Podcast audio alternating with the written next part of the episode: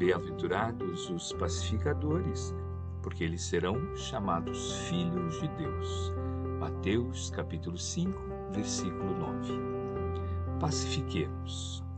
Não adianta estender a guerra nervosa. A contradita espera-te-á em cada canto, porque a paz é fundamento da lei de Deus. Observa as catástrofes que vão passando. Vezes sem conta, o homem faz o lobo do próprio homem, destruindo o campo terrestre.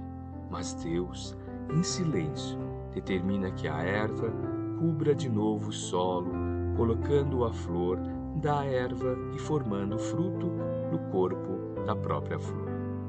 Vulcões arruinam extensas regiões, mas Deus restaura as paisagens dilaceradas. Maremotos varrem cidades, mas Deus indica-lhes outro lugar e ressurgem mais belas. Terremotos trazem calamidades, aqui e ali, mas Deus reajusta a fisionomia do globo. Moléstias estranhas devastam populações inteiras, mas Deus inspira a cabeça de cientistas abnegados e liquida as epidemias. Tempestades, de quando em quando, sacodem largas faixas da terra, mas Deus, pelas forças da natureza, faz o reequilíbrio de tudo. Não te entregues ao pessimismo, em circunstância alguma. Tudo pode ser, agora, diante de ti, aflição e convulsão.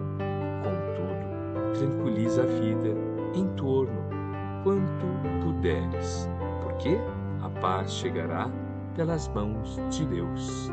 Emmanuel, psicografia de Francisco Cândido Xavier, obra Reformador, de setembro de 1960, página 199.